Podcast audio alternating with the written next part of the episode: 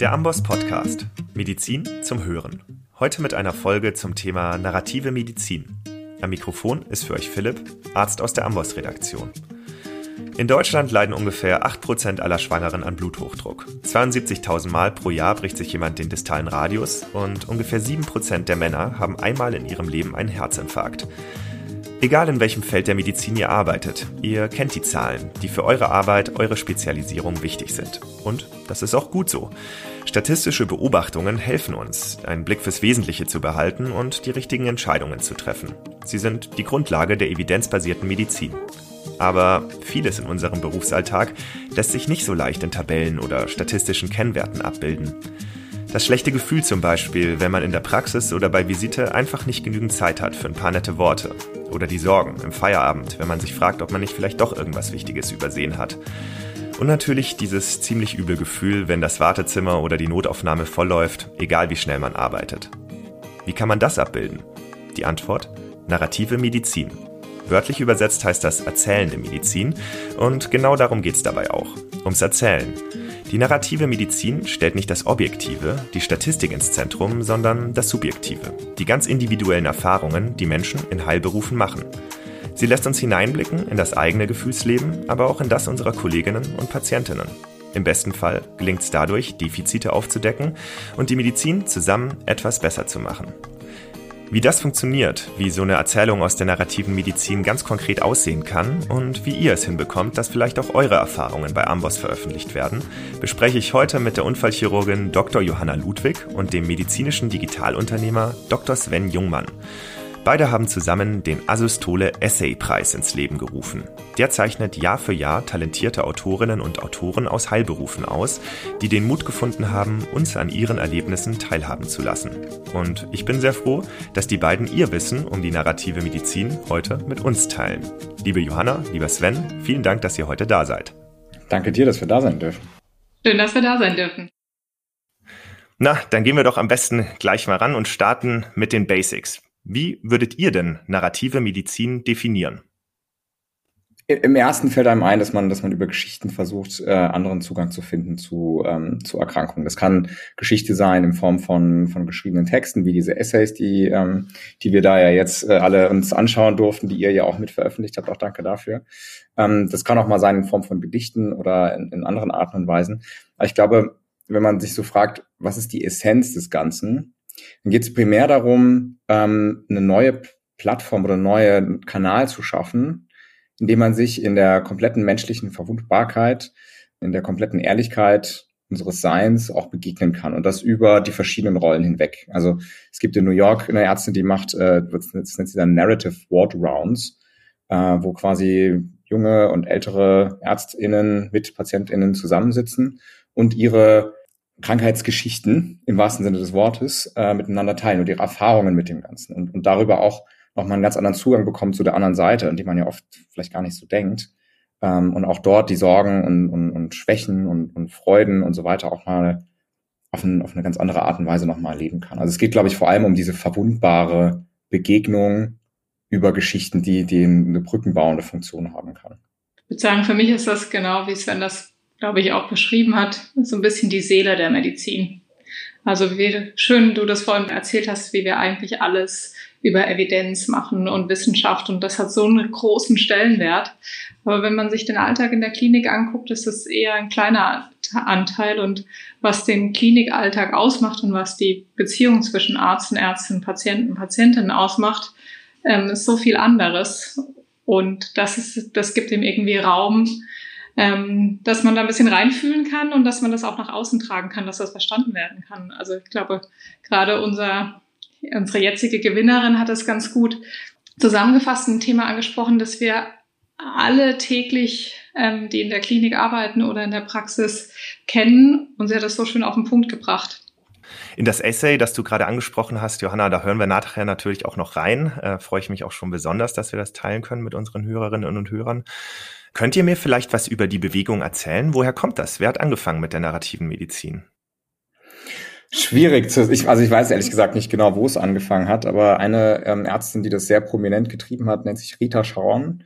äh, die in New York praktiziert. Ähm, auch, ähm, ich habe die mal persönlich kennengelernt, weil ich ist eine sehr, sehr, sehr beeindruckende Frau, die, äh, die auch noch einen literaturwissenschaftlichen Hintergrund hat und ähm, eben oft auch sagte, und das, das Echo hört man auch von anderen renommierten Ärztinnen und Ärzten aus der Welt, dass du, dass du einfach nicht weit genug kommst mit der, mit dem reinen biomedizinischen Modell und, und oft nicht die Ganzheit verstehst. Und Krankheit, wissen wir ja alle, ist jetzt nicht nur ein biologischer Prozess, nicht nur ein, physikalischer oder wie auch immer Prozess, sondern es ist vor allem auch ähm, die Verarbeitung dessen, die wichtig ist. Und wir Menschen wir brauchen auch Rituale und das äh, sagt Abraham Verghese, ein anderer sehr einflussreicher Arzt auf, auf dem Gebiet narrativer Medizin, der selbst auch Bestseller-Autor ist, in Stanford praktiziert als Internist. Aber der sagt eben, wir brauchen als Menschen auch gewisse Rituale. Wir haben Rituale, irgendwie Abitur ist ein Ritual, um eine Transition darzustellen von ich bin Schüler zu, ich bin jetzt selbstständiger Mensch und entscheide meine Karriere selbst. Wir haben äh, Hochzeit, um ein Ritual darzustellen von äh, wir leben einzeln zu, wir sind jetzt ein Verbund wir haben Beerdigungen, um auch den, den Wechsel von Leben zu Tod und so weiter zu sehen. Und ein Stück weit sagt er, ist zum Beispiel auch eine körperliche Untersuchung ein Ritual. Ähm, und das sind Dinge, die wir nicht so greifen können. Und auch über eine Krankheit zu schreiben, das habe ich viel in der Onkologie erlebt, dass Patientinnen und Patienten das, das gerne versuchen zu verarbeiten über Geschichten oder indem sie ihrem Tumor einen Namen geben und, und dann eine Narrative drumherum gestalten. Und das macht jeder sehr individuell und sehr anders. Und das Geschick als Ärztin, Arzt irgendwie darauf einzugehen, ist auch was, was zunehmend weiter jetzt ein Stück weit Aufmerksamkeit bekommt, in, in der Forschung weiterentwickelt wird. Mein Eindruck ist, dass, ähm, dass es viele verschiedene Grassroots gibt, wo das, wo das so hersprießt. In Deutschland sieht man es auch an verschiedenen Stellen. Aber dass wir, ähm, dass wir das in vielen Fällen erst noch sich, sich weiter reift. Sicherlich gibt es noch andere Strömungen, wo das, wo das weiter herkommt. Vielleicht noch ein Gedanke. Also ich glaube generell viele Ärztinnen und Ärzte sehen sich eben nicht nur als die Kliniker, die die einzelne Patienten und Patientinnen behandeln, sondern wir lernen ja auch oft gleichzeitig, während wir den Rezeptblock ausfüllen, zu überlegen, was bedeutet das jetzt für die Gesellschaft? Wie kann ich das größer als n gleich eins machen, was ich gerade als Erfahrung habe? Das machen wir über Wissenschaft. Äh, das machen wir über äh, teilweise irgendwie Startups oder so, die vielleicht auch nebenbei entwickelt werden. Aber wir machen es zum Teil auch über Geschichten, die wir schreiben. Ich glaube, es ist so ein bisschen schon eh immer Selbstverständnis gewesen. Es bekommt jetzt erst so eine richtige Bewegung. Also ich glaube, es bildet halt das ab, was wir vielleicht auch noch gar nicht verstehen in der Wissenschaft. Also ich weiß nur, ich kam das erste Mal in Kontakt, als ich von Naturgewande Complications gelesen habe, wo er so sein erstes Jahr als Chirurg beschreibt und ähm, gibt so ein Kapitel, erzählt er, wie er versucht, ein ZVK zu legen und er versucht es und es klappt nicht und es klappt nicht und er weiß nicht, was er tut ähm, oder was er falsch macht. Die Oberärztin kommt, legt das Ding und macht genau das, was er vorher gemacht hat. Und ich glaube, jeder, der schon alleine mal Blut abgenommen hat, kennt diese Situation, wo man sich denkt, aber vor der Vene war ich auch. Und, ab, ähm, und dann beschreibt er auf einmal, er hat nichts anderes gemacht, klappt es und seit heute kann er das. Und das sind diese Erfahrungen, die wir eigentlich irgendwie alle täglich haben und die ja unser Leben in der Medizin so prägen. Und die kriegen da einfach Platz. Ein anderes Buch, was er geschrieben hat über Sterben, ne, das ist ja auch was, was wir wissenschaftlich eher schwierig abbilden können, wo das Interesse auch nicht so dasteht. Kümmern uns mehr ums Überleben. Aber eigentlich ist Sterben ein wahnsinnig großer Teil auch ähm, von der Medizin. Und der kriegt da eben mal Platz, ohne dass er irgendwie äh, wehtut oder düster sein muss. Unbedingt. Jetzt habt ihr schon ein paar AutorInnen genannt. Sven, du vorhin Rita Charon und Abraham Verghese, du Johanna eben Atul Gawande. Ich denke, am besten setzen wir unseren Hörerinnen und Hörern ein AutorInnenverzeichnis in die Show Notes, falls jemand Lust hat, ein wenig in die Literatur zu schauen. Und wo wir gerade dabei sind, in den Recherchen zu diesem Podcast bin ich drauf gestoßen, dass Trisha Greenhall auch ein Buch zu Narrative-Based Medicine gemacht hat. Und das hat mich selbst sehr verblüfft, weil ich kenne sie eigentlich aus einer ganz anderen Ecke, nämlich aus der evidenzbasierten Medizin. Sie hat ein recht bekanntes Buch geschrieben, das heißt How to Read a Paper. Und damit hat sie sich vor allem im angelsächsischen Raum sehr verdient gemacht, weil sie da Generationen von Ärztinnen und Ärzten beigebracht hat, wie man sich richtig einem Paper nähert. Und was mich jetzt sehr gefreut hat, ist, dass jemand, der so viel für die evidenzbasierte basierte Medizin geleistet hat. Auf der anderen Seite anscheinend auch die narrative Medizin für so wichtig hält, ihr dann ein Buch zu widmen. Was würdet ihr denn sagen? An wen richtet sich die narrative Medizin? Für mich richtet die sich an alle, die in Heilberufen arbeiten. Also die kann eben die Brücke darstellen, mal einen anderen Blickwinkel einzunehmen, sowohl von ärztlicher Seite wie auch von der Pflege zum Beispiel. Aber auch ein ganz großer Teil ist, glaube ich, für ja, die Bevölkerung, für Patienten, Patientinnen zu verstehen, wie denn sich diese andere Seite anfühlt. Denn ich glaube, das ist auch was, was häufig gar nicht so bewusst ist, diese äh, Verantwortung oder das Gefühl, okay, ich entscheide jetzt, das ist eine Operation, ich bin mir vielleicht gar nicht sicher, ist das richtig ich zitiere immer wieder gerne Atul Gawande, beschreibt er ganz viele Situationen, wo er auch schreibt, dass es für einen selber auch ganz schwierig ist, damit umzugehen. Oder als dann seine Kinder krank waren und er sagt, ich bin jemand, der den Lehrer absolut in den Fokus stellt, aber natürlich, als meine kleine Tochter in der Klinik war, wollte ich, dass der Chef sie behandelt. Und ähm, so einfach so ein bisschen das Verständnis auch dazu kriegen, dass ja, Medizin irgendwie Leitlinien hat, aber dass es trotzdem noch Personen sind, die dahinter stehen und dass die auch Dinge haben, die sie bewegen und es nicht immer alles äh, schwarz und weiß ist und es nicht immer ein richtig und ein falsch gibt, sondern manchmal eben gewisse Wege gegangen werden und man könnte jetzt rechts oder links gehen. Ich glaube, das gibt da ganz viel Raum, da einfach auch mal so einen anderen Blickwinkel zu sehen mein Eindruck ist oft, man geht immer als erstes auf die Patientinnen und Patienten. Das ist immer so die, die erste Zielgruppe. Und ich glaube, dass die sehr viel davon profitieren können, wenn das richtig geleitet wird. Ich glaube, äh, man muss natürlich auch gucken, wer hat da den Zugang dazu. Es gibt viele Menschen, die einfach nicht irgendwie jetzt besonders Zugang haben zu Literatur oder, oder zu Metaphern oder was auch immer. Und das ist ja auch vollkommen fein. Ich glaube trotzdem, was wir oft so ein bisschen übersehen, sind die ganzen Bedürfnisse der, würde jetzt so Leistungserbringer als, als Gesamtbegriff äh, so sagen. Aber ich glaube, ob es jetzt Ärztinnen und Ärzte sind, ob das Pflegekräfte sind, etc., die ja alle sehr, sehr, sehr viele Geschichten auch mit sich tragen. Und einmal, dass wir untereinander einen anderen Zugang finden, denn in so viel Gemeinschaft haben wir auch nicht unbedingt im Studium. Es ist ein sehr einsames Studium oft mit viel Auswendiglernen äh, vom, vom Rechner. Auch wenn Ambos das einfacher macht. ne, es, es löst halt einige Probleme, aber es löst nicht das Kernproblem in der Medizin, dass man oft so ein bisschen zu einem einsamen Wolf oder einsamen Wölfin äh, erzogen wird. Na, wobei er natürlich jetzt auch viel macht mit dem Podcast und so, und so weiter, aber ich glaube grundsätzlich, wir können davon mehr gebrauchen, ne? diese die Auseinandersetzung mit, mit Geschichten und sich darüber begegnen und vielleicht auch was schreiben, darüber austauschen, wie wir es jetzt gemacht haben in dem äh, Essaypreis. Aber ich glaube auch, was besonders wichtig ist, ist diese Begegnung zwischen verschiedenen Personengruppen dass die gerade die Pflege sich mit den Ärztinnen und Ärzten ähm, besser austauschen kann, auf diese Art begegnen kann, weil ich schon den Eindruck habe, dass da oft eine ziemliche Mauer dazwischen ist und man sich nicht so wirklich verstehen will oder nicht die Zeit dafür hat oder wie auch immer.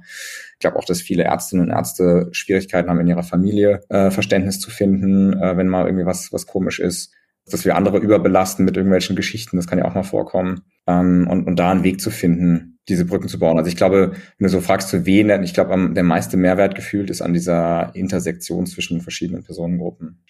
Und die Worte zu finden für gewisse Situationen. Also ich weiß, ich kann das sagen, wir hatten ja eine unabhängige Jury, aber als ich die Essays gelesen habe, gab es wirklich so einige, wo ich das Gefühl habe, okay, die sprechen wir total aus dem Herzen. Und teilweise war ich wirklich erstaunt, wie man das so gut formulieren kann, was für mich mir selber auch gut getan hat, das einfach mal zu lesen. Sobald man was irgendwie beschreiben kann und ins Worte fassen kann, wird es ja irgendwie schon klarer und dann wird es meistens auch, kriegt es eine gewisse Leichtigkeit, finde ich. Und für mich war das ein wunderschönes Gefühl, auch zu sehen, okay, ähm, es gibt andere, die die haben die gleichen Erfahrungen und manchmal haben die ein bisschen Witz damit reingebracht und dann konnte man drüber lachen. Und es hat so ein Gefühl von Gemeinschaft gegeben, obwohl ich eigentlich zu Hause alleine saß und Essays gelesen habe. Ja, man denkt oft, man ist alleine mit irgendetwas, ne? Oder man ist die einzige Person, die von irgendeiner Herausforderung getroffen ist. Und dann, dann liest man das und dann merkt man schon, okay, eine andere Person hat so tief drüber nachgedacht und hat Dinge in Gedanken gefasst, die ich noch gar nicht so ausgereift habe. Allein das hat schon, schon einen besonderen Stellenwert, weil man dann weiß, so alleine kann ich ja gar nicht damit sein. Zumindest diese eine Person teilt es mit mir. Und ich glaube auch, das ist, das ist super wichtig in der Verarbeitung von Eindrücken. Gerade bei diesen Fragen, bin ich die einzige Person, die sich in dieser Situation überfordert fühlt oder kann ich diese Erfahrung mit meiner Familie teilen? Gerade da kann der Austausch mit Kolleginnen und Kollegen helfen. Und das habe jetzt nicht ich mir ausgedacht, sondern der ungarische Arzt Michael Balint, der Erfinder der sogenannten Balint-Gruppen. Die geben Ärztinnen den Raum, gemeinsam ihre Erfahrungen zu reflektieren und zum Beispiel auch problematische Arzt-Patienten-Beziehungen anzusprechen. Wie das funktioniert, wie man als Arzt oder Ärztin davon profitieren kann und wie man so eine Balint-Gruppe findet. Das besprechen wir in unserem aktuellen Blog-Interview. Ihr findet es unter go.ambos.com slash Balint-Gruppe. Balint schreibt man übrigens B-A-L-I-N-T. Ich sage den Link nochmal go.ambos.com slash balint-Gruppe. Aber zurück zu den Essays. Jetzt denken sich viele unserer Hörerinnen vielleicht, okay, ich habe eh schon so wenig Zeit und das klingt ja alles schön und gut mit der narrativen Medizin. Warum sollte ich jetzt in der kurzen Zeit, die ich habe, nach Feierabend oder im Bus, wenn ich zur Klinik fahre, auch noch ein Essay lesen, statt in der Fachzeitschrift zu blättern oder ein Paper durchzusehen? Was würdet ihr da entgegnen? Welchen Mehrwert bringt die narrative Medizin? Also wir dachten auch, vielleicht passiert das, ähm, dass wir, als wir diesen Essay-Preis zum ersten Mal ausgeschrieben haben, und dachten so, egal, wir finden es wichtig, wir machen das jetzt trotzdem, dass es gibt jetzt den Assistole Essay-Preis. Und wir haben wesentlich mehr Einreichungen gekriegt, als wir gedacht hätten. Also der Wunsch scheint da zu sein. Und ich glaube, da geht's dann, es geht um einen selber und der Wunsch da drin, das irgendwie zu teilen, was man alles erlebt, das verspüren ja die meisten. Und dann ist das irgendwie ein Weg, das zu finden. Es gibt sicherlich, ich glaube nicht, dass das jeder machen muss. Ich glaube auch nicht, dass jeder gerne schreibt. Ähm, aber im Vergleich ist halt was ganz anderes, als wenn ich jetzt ein Paper lese und mir nochmal Wissen aneigne. Es ist ja mehr so um dieses, geht da irgendwie um mich, um meine eigene Erfahrung und um das, was ich der Welt mit nach außen tragen will und ihr zurückgeben will. Es gibt ja so diesen Spruch, ne, ähm, die Menschen erinnern sich nicht so sehr daran, was du gesagt hast, sondern eher, äh, welche Emotionen du in ihnen ausgelöst hast. Und äh, wir haben ganz viele Momente in der Klinik, wo wir Menschen viele Informationen übergeben müssen, teilweise auch sehr schlechte Nachrichten überbringen müssen. Und die Studienlage dazu sagt ja oft, die, die Leute behalten extrem wenig. Wenn die sich noch an das Geschlecht der aufklärenden Ärztin äh, erinnern, dann ist es teilweise schon viel. Und wir können, glaube ich, eine große Wirkung aus, auslösen, wenn, wenn wir es schaffen, die Leute anders zu berühren. Und das muss man auch trainieren, äh, auch schulen. Und man kann auch eine gewisse narrative Atrophie in sich auslösen, wenn man sich nur zu sehr mit, mit diesem rein wissenschaftlichen beschäftigt und das halt die Gedankenströme prägt. Wahrscheinlich ist, wenn ich jetzt schon sechs, sieben Stunden mit, mit wissenschaftlichem Lernen verbracht habe, ist die nächste Einheit lernen, also die nächste Stunde lernen, hat einen niedrigeren Grenznutzen, als wenn ich was anderes mache. Das wäre so, wie wenn ich jetzt sage, ich habe jetzt gerade super Lust auf ein Eis, es ist jetzt gerade warm. Die ersten zwei, drei Bällchen sind super, aber das neunte, zehnte vielleicht nicht mehr so sehr. Ne? Und dann stattdessen was anderes zu machen, hat wahrscheinlich einen viel höheren Impact auf unsere Entwicklung als Ärztin oder als Arzt. Und ich glaube, ein anderer, ähm, ein anderes Gegenargument, also oder ein Argument, warum man das machen sollte, besser gesagt, ist, teilweise brauchen diese Interventionen oder diese Auseinandersetzungen auch gar nicht so viel Zeit. Es ist einfach teilweise Schulungen, einer gewissen Wahrnehmung. Und ähm, als ich in Stanford äh, war, habe ich so einen Leadership-Kurs gemacht für Healthcare.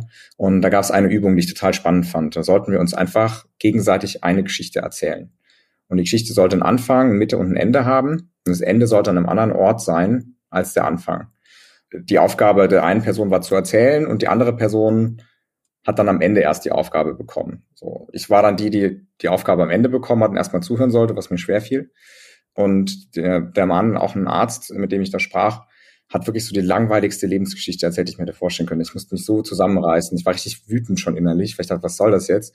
Im Prinzip hat er mir erzählt, er ähm, hat jetzt irgendwie einen Trip gemacht nach Disneyland mit seiner Familie und seine Eltern sind mitgekommen und sein Bruder mit seinem Kind. Und dann waren sie in Disneyland. Und dafür hat er irgendwie anderthalb Minuten gebraucht. Ich dachte mir so, boah, ey, vergisst doch nicht nach Stanford, um dir so eine Geschichte anzuhören. Ne?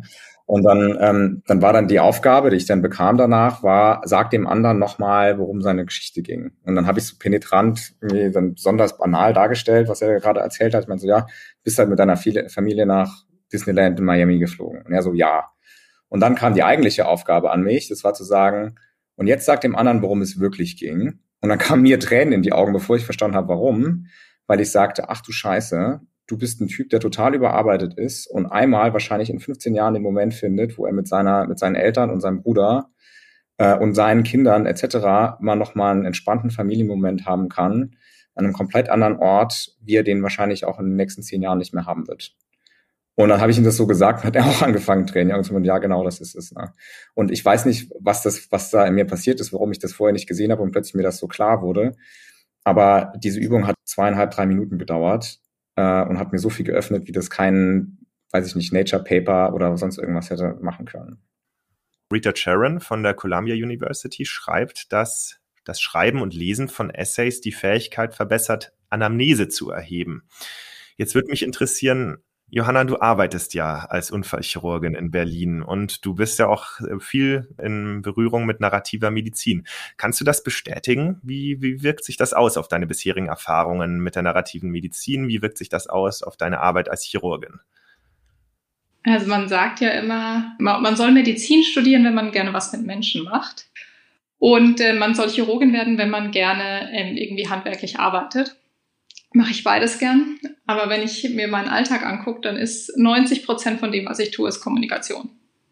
Also egal, ob das mit den OP-Schwestern oder Pflegern ist, egal, ob das mit Patienten oder Patientinnen ist oder mit anderen Kollegen, 90 Prozent davon ist Kommunikation. Und ich würde sagen, dass das auch 90 Prozent von meinem Ärztinnensein ausmacht. Und von dem, wie ich Medizin mache und wie ich Behandlungen durchführe. Und ich würde das, ähm, ich würde es komplett unterschreiben. Ich hatte tatsächlich letzte Woche eine witzige Situation in der Bahn, also eigentlich natürlich nicht witzig. Ähm, die haben nach einem Arzt gefragt, ausgerufen. Und dann kam ich dahin, aber es waren schon zwei da. Und dann sagte ich, ja, was hat denn der, ähm, was ist denn das Problem hier denn da schwindlig? Und dann dachte ich mir, ich rede mit dem. Ne? Ludwig ist mein Name, ich bin Unfallchirurgin, seit wann haben Sie das denn? Und er sagt, seitdem er eingestiegen ist. Sag ich, okay. Und gefallen oder so sind Sie nicht? Ich sage, nee, sag ich, ja, hm, gut. Und dann kam da drauf, dass ich ähm, gefragt habe, ja, hatten Sie das schon mal? Und dann sagte er, ja, letzte Woche. Oh, was haben Sie dann gemacht? Ja, ich war in der Klinik. Sag ich, ach. Und was haben sie dann gemacht? Ja, die haben dann CT gemacht und das war wegen meinem hohen Blutdruck. Und ich, okay. Sagte, ja, ich habe so ein Notfallmedikament gekriegt, aber ich habe auch einen Brief dabei, Frau Doktor. Und hatte er noch nicht genommen, hat das Problem dann auch gelöst, hatte eine hypertone Krise mit einem Druck von 220. Und das war wieder so, wo ich mir gedacht habe, ja, Kommunikation und Anamnese ist einfach, ist einfach so viel wert. Unbedingt. Ähm, für alle, die die Sorge haben, dass so eine Notfallsituation wie in deinem Beispiel in der Bahn gerade oder auch im Flugzeug eintreten könnte, da möchte ich gerne auf unser neues Amboss-Kapitel Medizinische Notfälle im Flugzeug hinweisen. Da findet ihr alles, was ihr braucht, wenn die Frage, ist ein Arzt oder eine Ärztin an Bord, tatsächlich mal aus dem Lautsprecher kommt. Link in den Show Notes. Ein ganz anderes Thema. Die Arbeitsbelastung während der Corona-Pandemie war und ist ja ziemlich hoch und hat viele Kolleginnen an ihre Grenzen gebracht. Inwiefern ist die narrative Medizin auch ein Gradmesser für die Stimmung im Gesundheitssystem? Ein Gradmesser und zum Teil vielleicht sogar ein Ventil, wo man das mal loswerden kann, würde ich beschreiben. So haben wir das zumindest wahrgenommen. Also wir, wir haben den Assistole Essay-Preis ja jetzt ausgeschrieben. Im Januar war Einsendeschluss. Und Corona und die Arbeitsbelastung hatten einen, einen hohen, hohen Stellenwert gehabt und auch von vielen, die in Heilberufen arbeiten, die den bereits verlassen haben. Also gar nicht mal so, dass man sagen kann, ja, die sind jetzt da draußen und irgendwie hinter sich die Tür zugemacht und nicht mehr dran gedacht, sondern es gab wohl, also das sind so tiefe Bewegungen und irgendwie auch, glaube ich, die Trauer darüber, den Beruf dann abzugeben, dass selbst im Nachhinein das noch genutzt wurde, um dem Ganzen mal Raum zu geben und dem Ganzen mal Luft zu machen. Ähm, es gibt so ein, äh, so ein paar Trends. Also ich meine, wir sind ja sehr, sehr äh, empirisch unterwegs in der Medizin und sehr datengetrieben und wir brauchen am liebsten große Studien mit Tausenden oder Hunderten Fallzahlen etc. Sonst spricht man immer gern von Big Data und so weiter. Und es gibt seit, ähm, seit einigen Jahren auch so einen Trend, wo Leute sich für Small Data aussprechen. Weil sie sagen, in diesen großen Datensätzen gehen auch viele, also einmal Detailinfos verloren und zum anderen äh, fehlt oft so ein bisschen der Kontext. Und was Small Data, also zum Beispiel auch solche narrativen Beobachtungen, was uns das bietet, ist oft eine Möglichkeit, ein tieferes Verständnis zu entwickeln für die Situation. Also ein ähm, Beispiel ist jetzt, ne, du, du würdest herausfinden, äh, wie es in der, wie es im deutschen Ärzteblatt stand, vier Fünftel der Klinikärztinnen und Ärzte denken über einen Karrierewechsel nach. Das ist erstmal eine schockierende Zahl. Und dann kannst du vielleicht noch näher fragen, warum ist es so? Dann würden die sagen, ja, die Arbeitsbelastungen oder der Dokumentationsaufwand oder weiß ich nicht, Wochenendarbeit, was auch immer. Aber erst durch, durch solche Geschichten, wo über mehrere Seiten mal im Detail so ein Sachverhalt dargestellt wird und die Spannungsfelder und so weiter, erlaubt uns auch genauer zu verstehen, wo da vielleicht diese Punkte sind. Das ist dann nicht immer super repräsentativ. Aber wenn du dir mehrere Berichte dazu durchliest und das kombinierst mit den Bigger Data, dann hast du eine ganz andere Möglichkeit, da auch Probleme zu kommunizieren, Probleme auch besser zu verstehen. Ne? Und ich glaube, da ist Atul Gawande, dieser Harvard-Chirurg, auch großartig. Der hat ja im Prinzip, ist mit einer der Begründer der Checklisten in, in der Chirurgie. Und er hat natürlich auch quantitative Studien geschrieben. Aber dem war, so wie ich ihn verstehe zumindest, ich will mir auch nicht Worte in den Mund legen, aber ich glaube, dem ist ziemlich klar, dass du, wenn du jetzt nur ein Paper publizierst, auch wenn das in, äh, New England Journal of Medicine landet, dass das noch kein Change-Prozess ist, sondern er hat dann ein Buch geschrieben, The Checklist Manifesto, wo er dann erzählt, wie er in sein Lieblingsrestaurant geht und dort Checklisten entdeckt und wie die damit umgehen. Oder wie er sich von den Piloten das anschaut. Oder wie ein Gebäude gebaut wird in Boston und er dann von den Architekten lernt, wie die da ihre Checklisten haben, damit das alles richtig geht und so weiter und so weiter.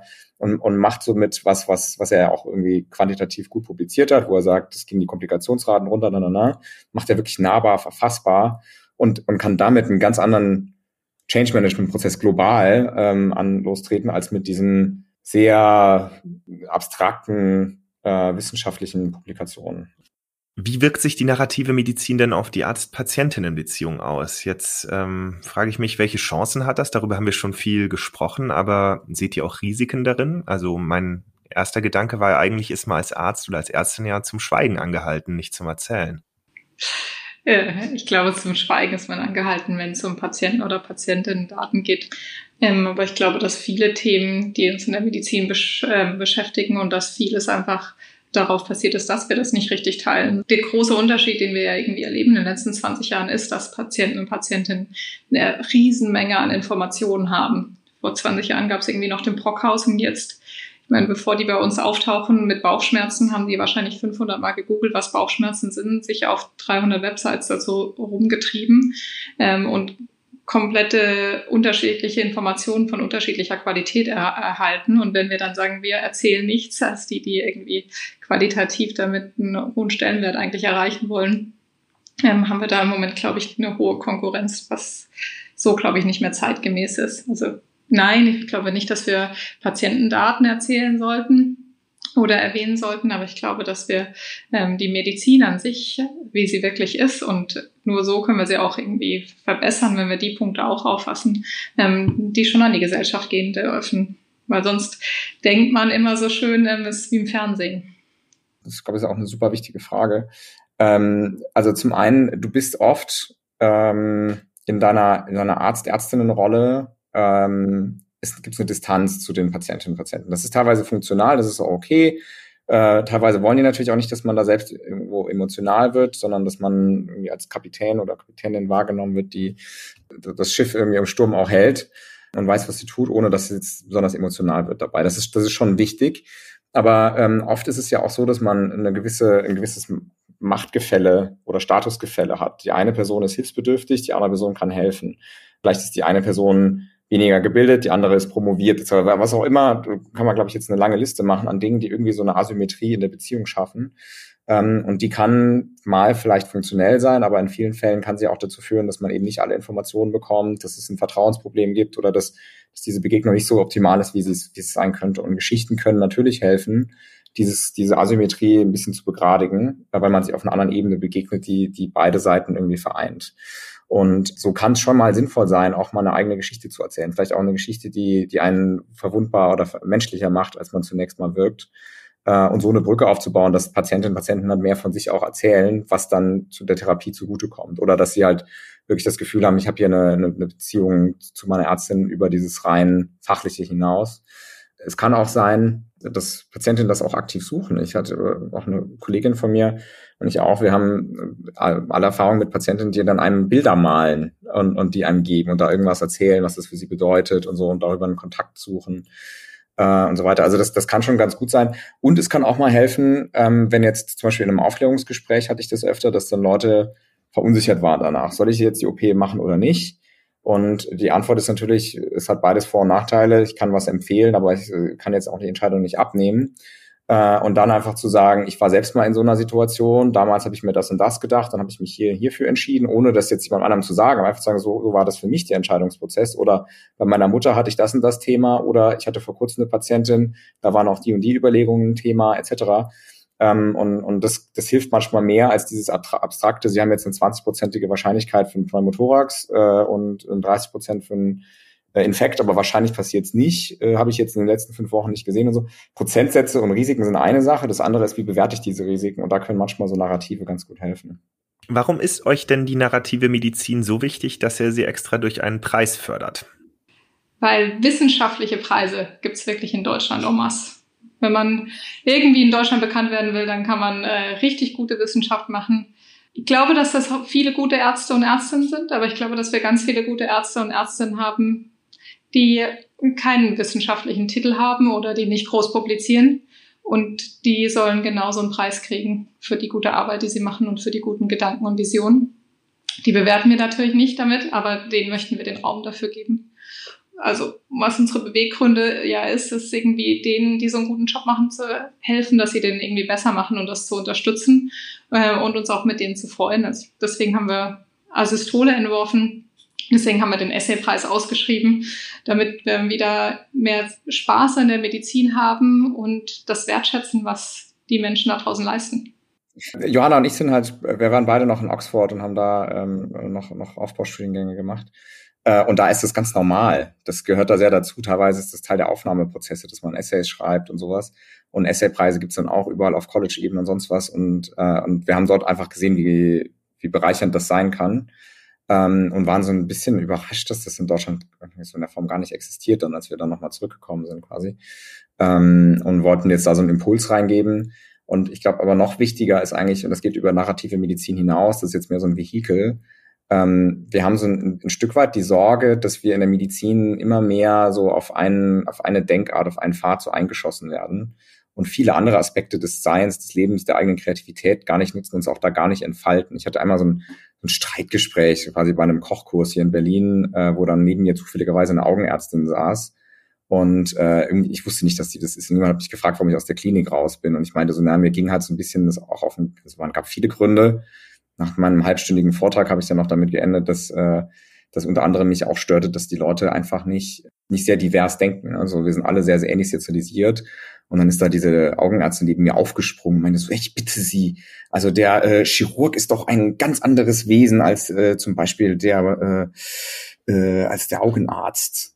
Und dann meinst du, ja, das sagen sie, weil sie halt in diesem kleinen Bubble da die ganze Zeit gelebt haben und dann solche feinen Unterschiede bemerken. Aber ich sage ihnen, wenn sie mal später irgendwie mit einem japanischen Machine Learning Engineer, weiß ich nicht, einer italienischen Designerin und sowas in einem Team zusammenarbeiten, dann reden wir von einer ganz anderen Diversität. Und genau das ist das, was ich gerade angesprochen habe. Super viele talentierte Menschen. Ich meine, guck mal, äh, du Philipp bist ja auch so ein Beispiel. Ne? Du bist jetzt zwar zwar auch Arzt, aber du machst ja viele andere Dinge, ne? Und und äh, und hast da deine Ventile gefunden, deine Kreativität anders auszuleben und sowas.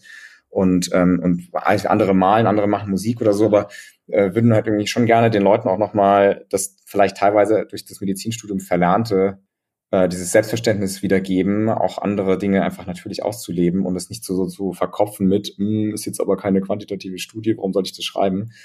Ja, weil einfach viel mehr in uns schlummert als jetzt nur dieses Arztdasein. Ich persönlich finde klasse, dass ihr das fördert. Wollt ihr vielleicht unseren Hörerinnen und Hörern, die jetzt Lust haben, sich da vielleicht zu bewerben, einmal kurz schildern, wie man das machen kann? Wie wird man, wie kann man mitmachen?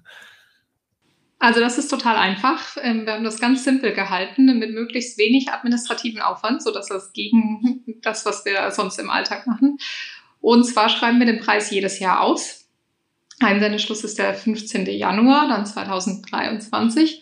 Und ihr findet die Infos auf unserer Homepage keine Diagnose durch Hemd und Hose.de. Da gibt es eine Rubrik Essaypreis. Und da steht alles genau drin, wie viele Wörter, ähm, wie, wie wir das gerne eingereicht haben möchten. Und dann schreibt ihr uns das einfach per E-Mail. Und dieses Jahr gewonnen hat eine Kollegin aus der Urologie, Dr. Jill Kaltenborn.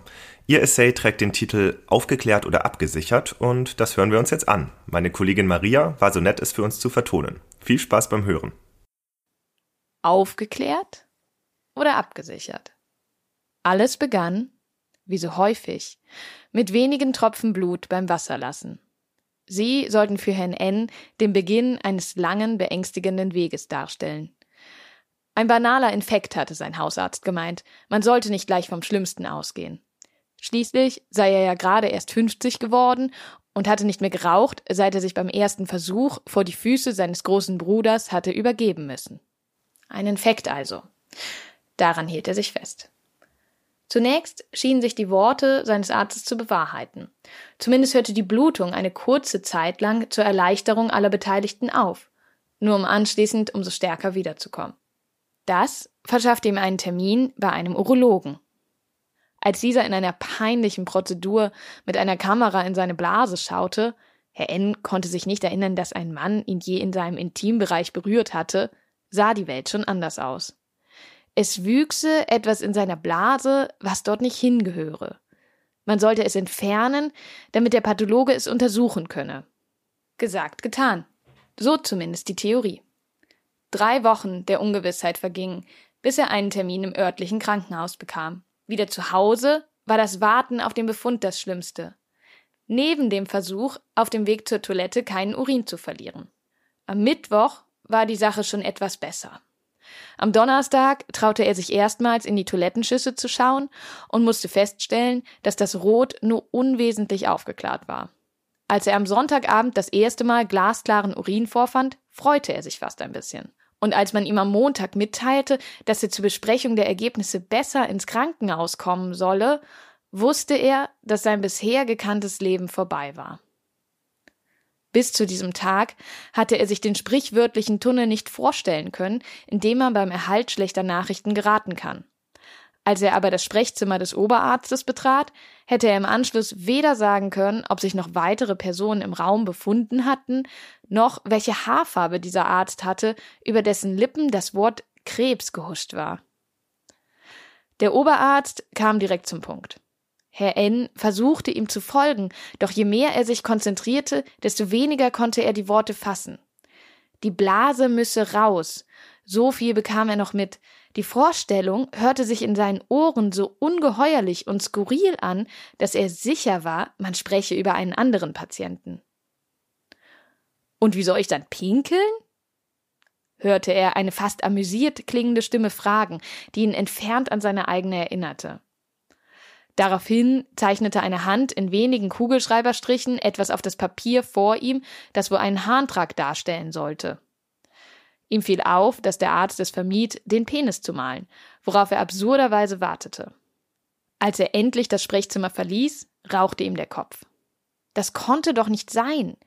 Er stand mitten im Leben, war noch nicht einmal berentet. Er spielte leidenschaftlich Badminton und schlief noch immer gerne mit seiner Frau. In der letzten halben Stunde hatte er Begriffe gehört, die einen um den Verstand bringen konnten. Invasiv, Chemotherapie, Impotenz, Blase aus Darm, Beutel auf dem Bauch. Er stieg ins Auto, fuhr ziellos durch die Straßen und kam dennoch nicht ans Ende des Tunnels. Erst als er die entgangenen Anrufe seiner Frau auf dem Handy-Display sah, wusste er, dass es an der Zeit war, sich der Realität zu stellen. Man hatte ihm gesagt, dass er nicht zu lange mit seiner Entscheidung warten solle. Ein Operationstermin sei bereits für ihn reserviert. Er könne sich auch eine zweite Meinung einholen. Ansonsten sei in zwei Wochen ein Vorgespräch geplant, das alle weiteren Fragen klären solle. Und so kam es, dass Herr N. an jenem verregneten Donnerstag auf mich traf. Ich arbeitete noch nicht lange in der Abteilung, vier Monate vielleicht. Zuvor war ich einige Jahre in der Chirurgie beschäftigt gewesen, so dass ich in den Augen meiner Kollegen nicht mehr als blutiger Anfänger galt und man mir die Operationsvorbereitungen zutraute. Was würden Sie denn tun? Der Mann auf der anderen Seite des Tisches wirkte neben seiner korpulenten Frau schmächtig. Er nestelte an den vor ihm ausgebreiteten Aufklärungsunterlagen und brachte es nicht über sich, mich direkt anzusehen. Zu unangenehm war ihm das Thema. Eine Frage quälte ihn besonders. Sollte er sich als junger Patient für die komplikationsreichere Neoblase oder für das Iliumkonduit entscheiden? Mir drängte sich eine ganz andere Frage auf. Worauf können sich Patienten verlassen, wenn nicht auf unsere ärztliche Meinung? Du sollst ihnen nicht sagen, was sie tun sollen. Klang mir die Stimme meines Oberarztes im Gedächtnis. Du sollst ihnen lediglich die Fakten darlegen. Entscheiden müssen sie schon selbst, informed consent und so. Aber natürlich kannte auch er die Studie, laut der sich Patienten nach einem Aufklärungsgespräch nur an einen Bruchteil der Informationen erinnern können. Es ist schwer vorstellbar, eine lebensverändernde Entscheidung anhand von kaum zu durchschauenden Fakten treffen zu müssen, die jemand Fremdes einem darlegt. Das lässt sich aber nicht ändern. Nicht wirklich. Ich schreckte aus meinen Gedanken hoch und sah den Mann an, der in seinem Stuhl versunken war. Die Frau drückte seine Hand so fest, dass sich seine Fingerspitzen weiß verfärbten. Ja, was würde ich tun? Die Frage war nicht einfach zu beantworten. Nicht nur, weil ich als Frau in der Urologie arbeitete, noch nie im Stehen gepinkelt hatte und meine Erektionsfähigkeit durch diesen Eingriff nicht verlieren würde. Nein, die Krux saß woanders. Ich hatte den Eingriff, über den ich gerade aufklärte, außer auf YouTube noch nie gesehen. Weder mit Konduit noch mit Neoblase. Weder gelungen noch komplikativ. Der Grund dafür lag nicht etwa an mangelndem chirurgischen Interesse meinerseits. Im Gegenteil. Die Zystektomie ist schlicht der größte urologische Eingriff und bedarf insbesondere in einem Tumorzentrum eines kompetenten und erfahrenen Operationsteams. Das konnte ich verstehen. Wie ich aber jemandem die Frage beantworten sollte, wie er den Rest seines Lebens Wasser lassen sollte oder wie wahrscheinlich es war, dass er wieder mit seiner besorgten Ehefrau schlafen könnte, verstand ich nicht. Zum Glück hatte ich einige Minuten Zeit gehabt, den Fall anhand der Akte vorzubereiten. In der Regel gab es Unterlagen aus der Tumorsprechstunde. Die Indikation stand also. Soweit, so gut. Dann fand ich eine kurze Randnotiz des Oberarztes in der Akte. Erste Information über Harnableitung erfolgt. Patient wünscht Bedenkzeit. Eine sehr nützliche Notiz. Rein juristisch gesehen wurde Herr N. also bereits ausführlich aufgeklärt und hatte genügend Zeit, sich auf dieser Grundlage eine Meinung zu bilden. Aber da ich wusste, wie eine Tumorsprechstunde abläuft, war mir klar, dass Patienten nach dem Wort Krebs kaum noch ein Ohr für weitere Therapieoptionen haben. Ich griff zum Hörer und wählte die Nummer meines Oberarztes, der sich etwa im gleichen Alter wie Herr N. befand. Was würdest du machen? Puh, also erstmal würde ich mich nicht operieren lassen. Er lachte. Nein, also pass auf. Wo ist der Tumor? Ich sagte es ihm. Ah ja, also da ist es schon etwas schwieriger, den Harnröhrenabsetzungsrand äh, sauber hinzubekommen, aber nicht unmöglich. Neoblase geht schon. Und Nerverhalt? Laut der Literatur konnte die Erektionsfähigkeit dadurch erhalten werden. Wieder lachte er. Klar, das kannst du ihm anbieten, aber unsere Zahlen sind da eher nicht so gut. Dann musst du ihn trotzdem über Impotenz aufklären. Das Lachen verebbte und er fügte hinzu, so ein Scheiß, ich weiß auch nicht, wieso ich lache. Dann wollte er noch wissen, ist er dick? Wenn ja, können wir den Nerverhalt gleich vergessen. Ich war also genauso schlau wie zuvor.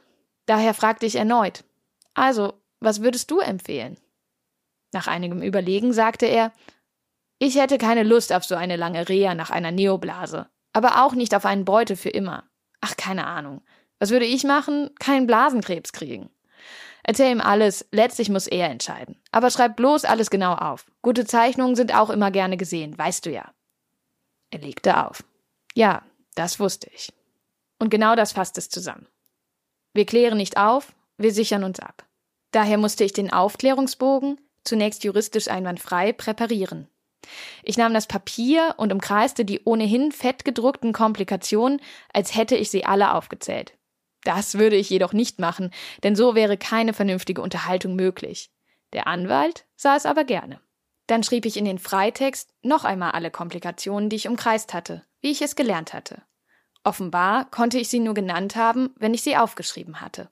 Ich notierte ausführliches Gespräch über Therapiealternativen und Art der Harnableitung. Patient entscheidet sich für hier ließ ich eine Zeile frei. Später musste ich nur noch seine Entscheidung eintragen und meine Zeichnung dahingehend abändern. Ich sah auf die Uhr. Eine halbe Stunde bis zum nächsten Patienten. Nun aber schnell. Und so saß Herr N. mir gegenüber und stellte diese Frage, obwohl ich ihm alle Fakten dargelegt hatte. Wie oft machen Sie denn den Eingriff? rettete mich seine Frau unwissentlich aus der Bredouille. Auch das hatte ich erfragt. Etwa 30 Mal im Jahr. Und wie oft ist schon etwas schiefgegangen? Wieder eine Frage, auf die ich die Antwort nicht kannte. Ich hatte auch keinen Erfahrungswert. Aber wie redete man sich raus? Wie sagte man, ich bin nicht doof und sie sind mir nicht egal, aber ich kann diese Sachen unmöglich über alle Eingriffe wissen.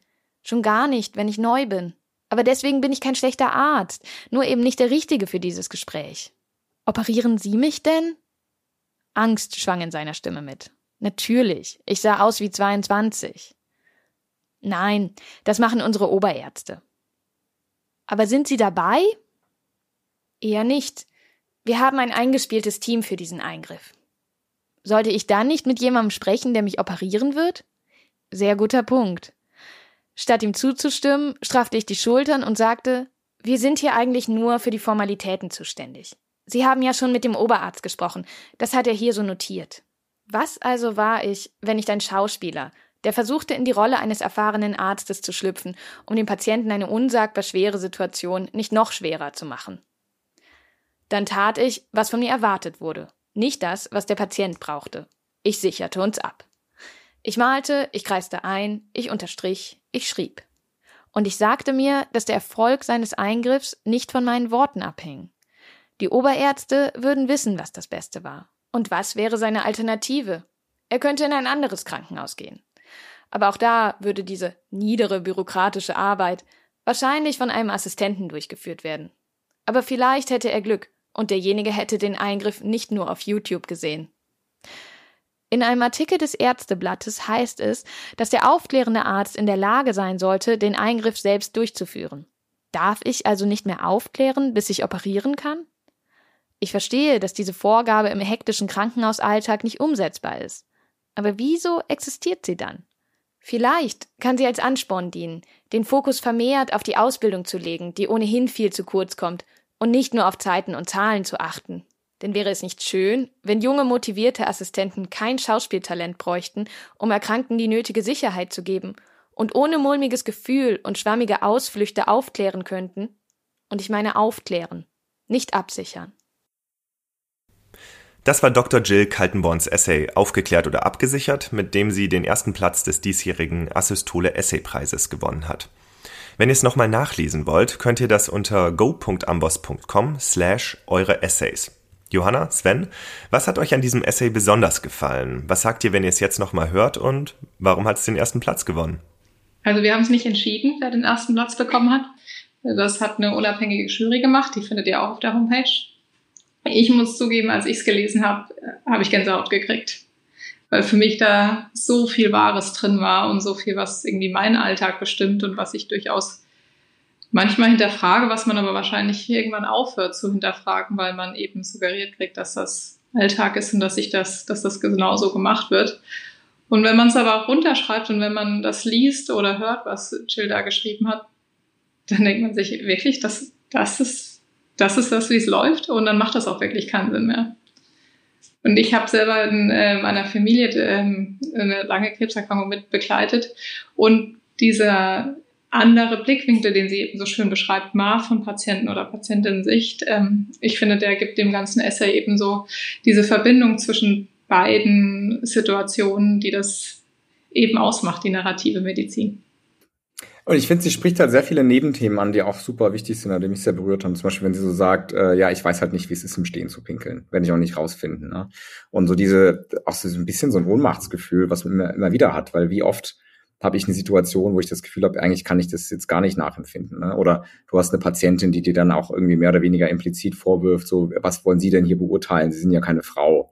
Wo ich denke, ich muss jetzt auch nicht eine Frau sein, um alles zu machen, oder ich muss jetzt auch nicht als Frau irgendwie ein Mann sein, damit ich jetzt sagen, die beraten kann. Also so, das, so glaube ich generell viele Ärztinnen und Ärzte wieder das Gefühl haben, die Erwartungen an jemanden in, in Bezug auf Kompetenzen äh, sind eh schon extrem hoch und teilweise gehen sie an Eigenschaften, die du überhaupt nicht modifizieren kannst. Und es gibt so ein gewisses Hilflosigkeitsgefühl. Und das schildert sie dann auch noch im nächsten Schritt, wo sie sagt, darum geht's mir aber gar nicht, sondern was eigentlich mein Problem ist, ist, ähm, ich, ich habe diese OP noch nie gesehen.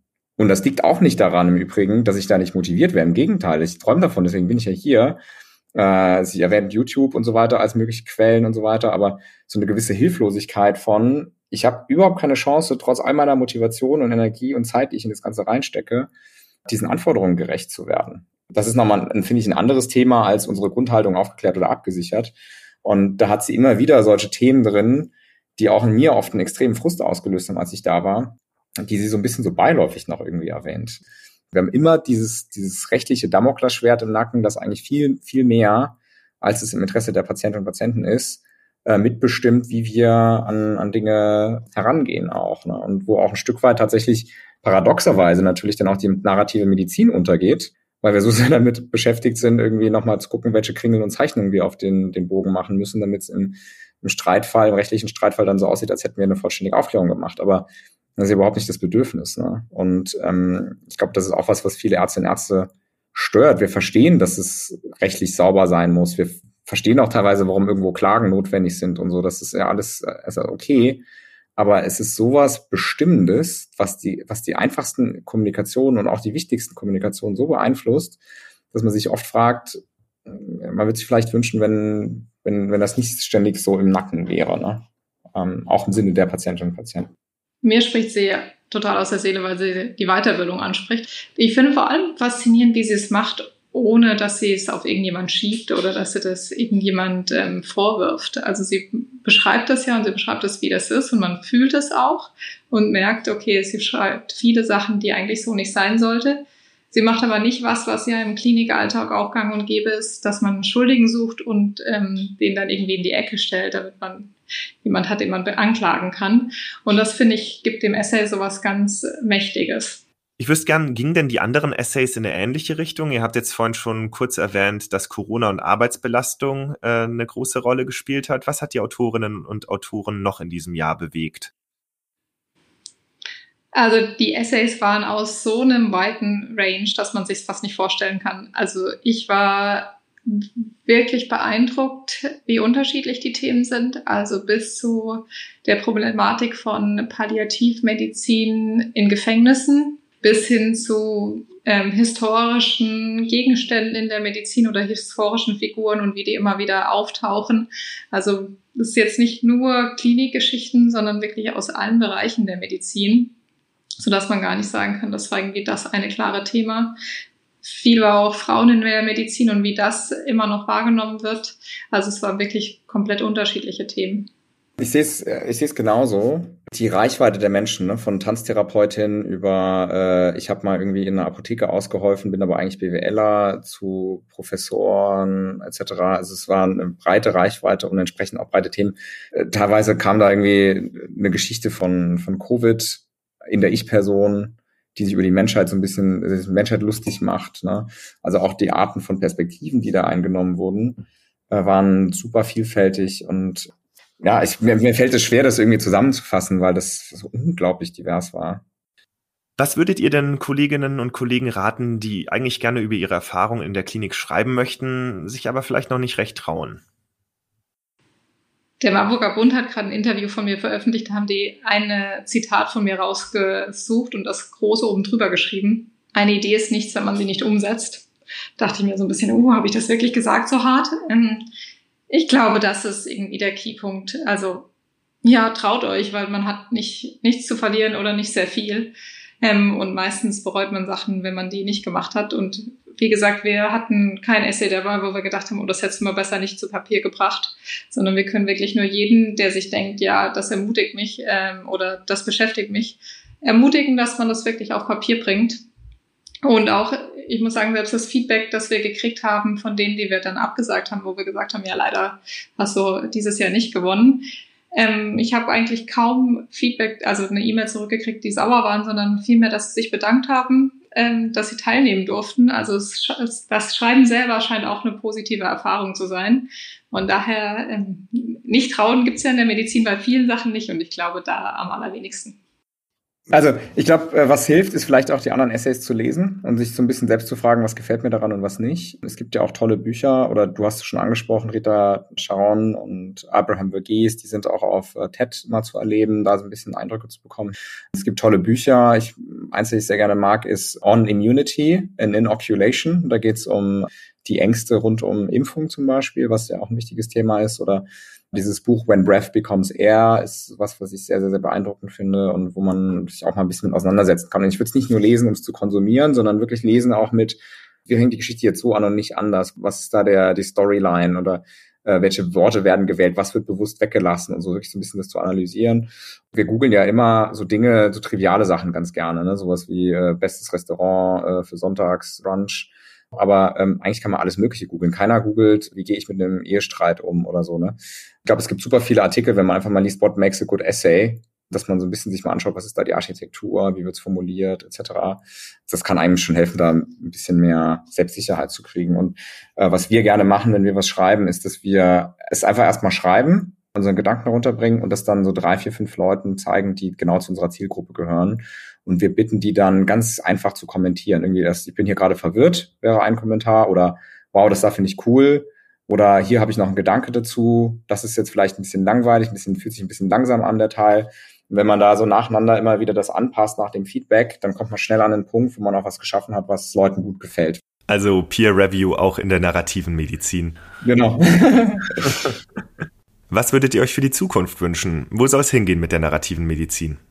Ich glaube, das geht nicht nur für Sven und mich die narrative Medizin, sondern das ist generell die Medizin oder der Beruf als Arzt oder Ärztin, dass der wieder mehr, ich würde Anerkennung und Spaß sagen. Also das ist ja auch irgendwie das Spiel, was wir gemacht haben, Asystole. Es geht darum, dass wir dem, was wir machen, dass das irgendwie irgendwie untergeht zwischen aufgeklärt und abgesichert, zwischen langen Schichten und Überstunden und administrativen Sachen und Entlassbriefen und irgendwie das, warum wir alle mal angefangen haben, Medizin zu studieren und ähm, was irgendwie diesen Beruf ausmacht.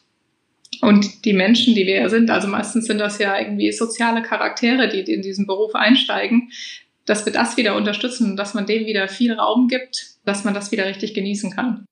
Wer sich jetzt davon inspiriert fühlt, äh, das freut mich. Wer sich äh, semi inspiriert fühlt, weil sie oder er denkt, ja, schön, aber dieses Narrative ist für mich kein Zugang, ähm, dann hoffe ich trotzdem, dass die ein oder anderen HörerInnen noch mal ein bisschen inspiriert rausgehen im Sinne von äh, auf ihre eigenen weiteren Talente zu hören und sich die nicht irgendwie nehmen lassen oder abstumpfen lassen durch dieses sehr verschulte, äh, natürlich auch sehr wissenschaftliche, sehr sehr prozessgetriebene Studium, ähm, sondern sich auch trauen, wenn es jetzt, wenn es jetzt nicht unbedingt die Narration oder so, wenn das jetzt nicht das Talent ist, sondern vielleicht Musik oder irgendwas anderes, dass man dem einfach auch den Raum gibt und das nicht irgendwie aufgibt, weil ähm, ich glaube, viele große Ärztinnen und Ärzte in unserer Historie sind, sind, sind haben auch noch andere Aspekte äh, belebt. Und es ist ja nicht nur so, dass man sagt, ich habe jetzt hier mein, mein Compartment acht oder zehn Stunden Medizin und das andere ist jetzt separat und das sind zwei verschiedene Welten, sondern die Zeit, die ich in was anderes rein investiere, die hat Effekte auf was anderes.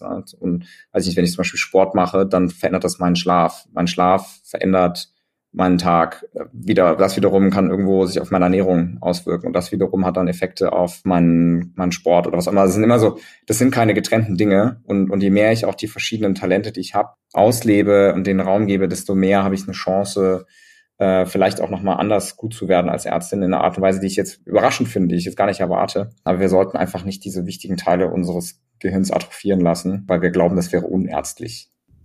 Super, Johanna Sven, dann bedanke ich mich ganz herzlich, dass ihr heute zu Gast im Amboss Podcast wart. Herzlichen Dank und ähm, bis bald hoffentlich. Vielen, vielen Dank, dass wir hier sein durften, Philipp wenn, wenn einer den Wandel mit antreiben kann äh, im, im deutschen Gesundheitswesen, dann seid ihr das. Und äh, ich freue mich, dass ihr das, dass ihr das so auch angeht.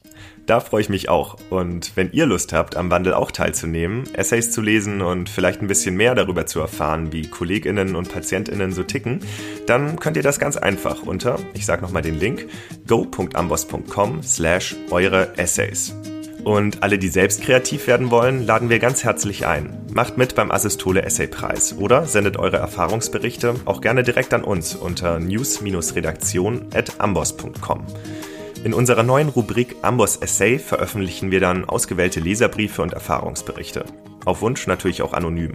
Wir freuen uns drauf. Vielen Dank fürs Zuhören und bis bald. Zum Amboss-Blog kommst du unter go.amboss.com slash blog. Alle Infos zum Amboss Podcast und zur Amboss Wissensplattform findest du unter go.amboss.com slash podcast.